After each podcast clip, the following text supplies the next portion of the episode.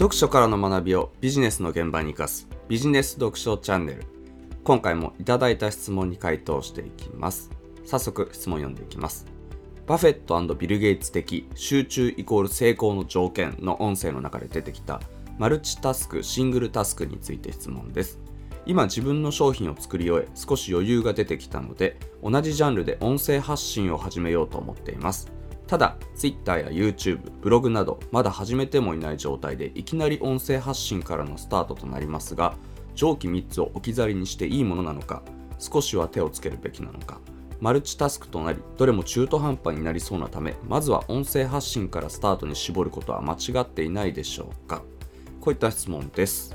では回答していきます。おそらくこの質問をいただいた方はこれから自社の商品やサービスに関連する情報発信をしてその延長として商品やサービスの販売につなげていきたい。ただ情報発信をする方法や媒体は様々にある中でポッドキャストみたいな音声メディアでの情報発信に絞ってのスタートでもいいのか。それとも音声だけでなく短文のテキストで勝負する Twitter 長文もいけるブログ動画で発信する YouTube みたいなものにも手をつけるべきなのかという質問だと思うんですけどここで大事なポイントというか情報発信をする方法や媒体を選ぶ考え方としては大きく2つのアプローチがあって1つは将来的に自分のお客さんになってくれそうな人はどのメディアや媒体に多く生息しているのかという軸。そしてもう1つが一旦統計データや市場調査とか無視して自分が一番得意なものをやるという軸。この2つの軸をうまく組み合わせながら判断していくのがいいんじゃないのかなと思います。まず1つ目に関しては以前アジアナンバーワン企業に学ぶ新市場攻略法の音声の中で SNS というのは YouTube は6200万人が暮らす1つの国。Twitter は4500万人が暮らす1つの国。Instagram は3300万人が暮らす1つの国みたいに一つ一つの SNS が全く別の小国のようになっていて全く別の人々が生息しているという話をしたんですがこの各 SNS は全く別の小国という考え方を踏まえてシンプルに将来的に自分のお客さんになってくれそうな人はどのメディアや媒体に多く生息しているのかどの媒体で発信をすれば見込み客に効果的にアプローチできるのかどの媒体が自分の商品やサービスと相性が良いのかという点から情報発信の場を選んでいくことが重要になります。例えばマクロ的な話で言えばこれはちょっと前のデータなのと各 SNS にはものすごいスピードで流行り廃りがあるのでそこを加味して判断する必要がありますが総務省のホームページで見れる平成30年度の主な SNS の利用率を見ていくと単純な年齢と性別だけのざっくりとした分布だけで言っても仮に10代の若者のサービスを販売したいのであれば利用率17%の Facebook での発信はあんまり効果がなくてそれよりも利用率が66.7%の Twitter 58.2%のインスタは押さえておきたいところですしもし時間や労力が避けるなら各年代に強く当然のように10代も91.5%が利用する YouTube は非常に効果的な発信先の候補として考えられます。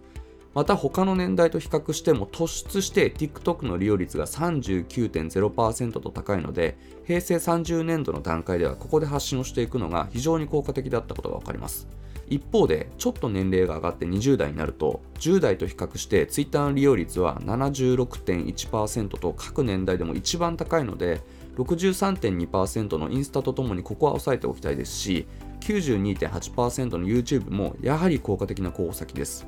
また10代と比べると Facebook も47.4%と意外としぶとく残っているので一つの選択肢として考えられます。じゃあもう少し年齢が上になるとどうなるかというと年齢を一気に飛ばして例えば60代の方を対象にした商品やサービスを販売したい場合は利用率9%の Twitter、14.4%の Facebook、8%のインスタはあまり効果的な候補先とは言えない一方で60代の方も YouTube は40.5%の利用率ですしおそらくこの数年でこの数字は伸びているはずなのでもしネットや SNS でこの年代にアプローチしたい場合は YouTube が非常に効果的なことが分かります。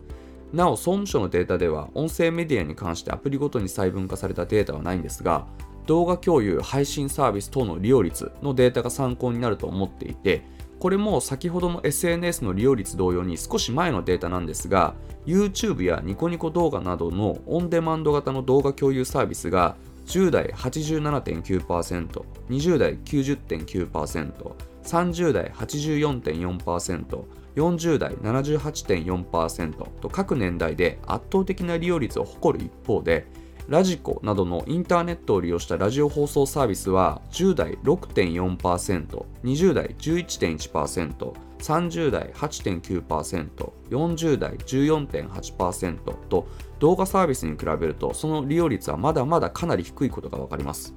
もちろん音声メディアは導入期、成長期、成熟期、衰退期といったいわゆるプロダクトライフサイクルでいう導入期でありこれからその利用率が伸びていく可能性があるので長い目で見てこれからの成長性や将来性にかける意味で音声メディアを他に先んじてやっていくことも一つですが今現在だけを切り取った場合マクロ的な視点で言うと必ずしも効果的な市場とは言えずそれよりも優先順位としては自分の見込み客の年代に合わせて Twitter だったりインスタだったり時間や労力が避けるなら各年代に強い YouTube だったりがより効果的な候補先として考えられます。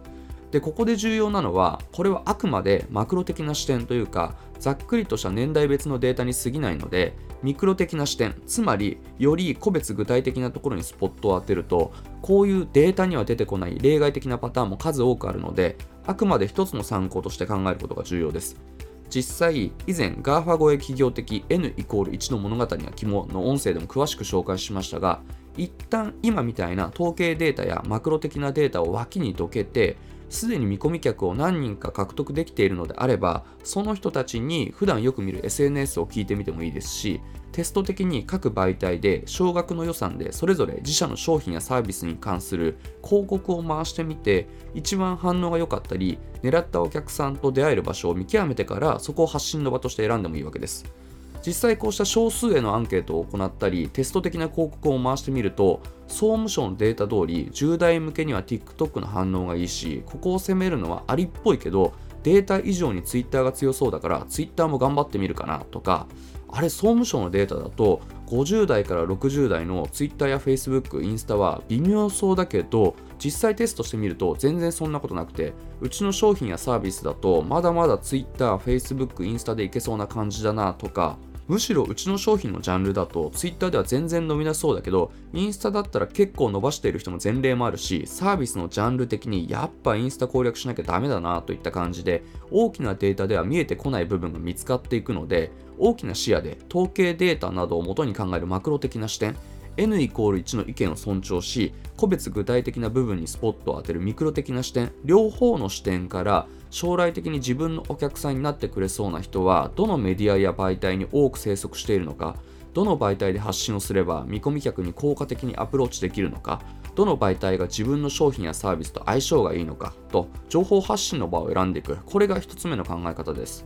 で今紹介したようなマーケットイン的な形で市場ありきで考えるのも一つなんですがもう一つの考え方としてプロダクトアウト的な考え方に近い、えー、方法で一旦統計データや市場調査とかを無視して自分が一番得意なものをやるというのも一つの効果的な方法だったりします。というのもいくら統計データ的にそこに多くの人が集まっているからといっていくらアンケート調査や広告のテストで攻めた方がいい場所が分かったとしてやっぱり情報発信を行う媒体だったり SNS には相性というか得て増えてみたいなものが必ずあっていくら市場として攻略していく価値があっても自分に合わない媒体相性の悪い媒体を無理にやってもなかなか伸びないのが真理だったりします。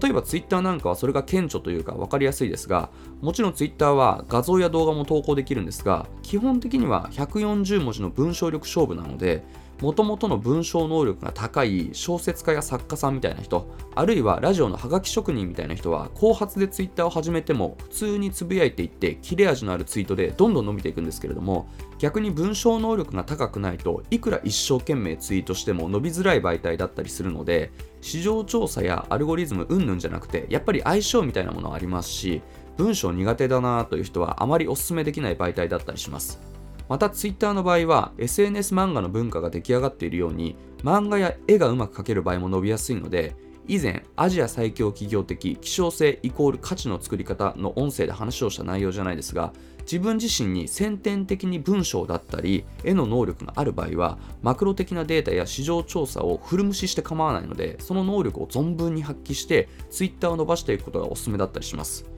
また YouTube に関してももちろん顔出ししないでやっていく方法もありますが基本的に伸びている YouTuber はみんな顔出しで自分をさらけ出して動画を撮っているので自分の容姿だったり喋りだったりが自己評価だけでなく周囲からの客観的な評価として高かったり不特定多数に対して顔出しで話をして自分をさらけ出すことに抵抗がない場合は YouTube をやっていくべきですし逆にそういうことに自信がなかったり心理的な抵抗を感じたり動画を撮ってみて客観的に見ていやこれは見てられないなと思っちゃうのであればいくら市場として攻略していく価値があってもなかなかハマらなくて逆効果にしかならないので無理に合わない媒体相性の悪い媒体を選ぶ必要はないかなと思います。逆に例えば顔出しで動画を撮るのは正直抵抗あるけどイケボというか良い声って言われることが多い。電話で取引先の人と話すといつもいい声って言われるみたいな人はラジオのパーソナリティじゃないですが無理に YouTube をやるよりもポッドキャストみたいな音声メディアでの情報発信に絞っていく方が全然ありだったりします。